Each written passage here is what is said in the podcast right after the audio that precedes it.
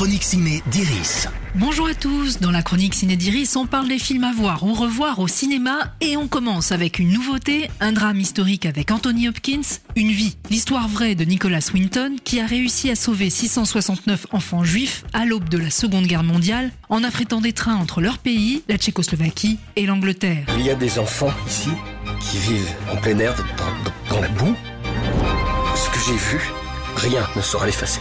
Un déplacement massif d'enfants qui n'ont ni argent ni visa Écoutez, nous devons tout faire pour croire que ça peut être possible. Une histoire incroyable, découverte par hasard au détour d'un show télévisé 50 ans plus tard. Entre flashback et mise en place un peu bavarde, l'histoire se révèle finalement plus intéressante que le film lui-même, mais n'empêche pas l'émotion. 30 ans après la liste de Schindler de Steven Spielberg, Une vie offre un récit classique qui repose principalement sur le talent et les épaules de son acteur aux deux Oscars, Anthony Hopkins. Mais également au cinéma cette semaine, Le Royaume des Abysses, un superbe film d'animation chinois en sélection officielle au Festival d'Annecy qui suit le parcours d'une fillette à la recherche de sa maman. Elle va chuter par-dessus bord au cours d'une croisière et découvrir des aventures et un univers sous-marin foisonnant. En fait, c'est entre le voyage de Shihiro de Miyazaki pour le côté fantastique et Everything Everywhere All at Once pour son côté frénétique et surréaliste. À ne pas rater non plus la ressortie en version restaurée 4K du chef-d'œuvre Le nom de la rose avec Sean Connery, d'après le roman d'Umberto Eco.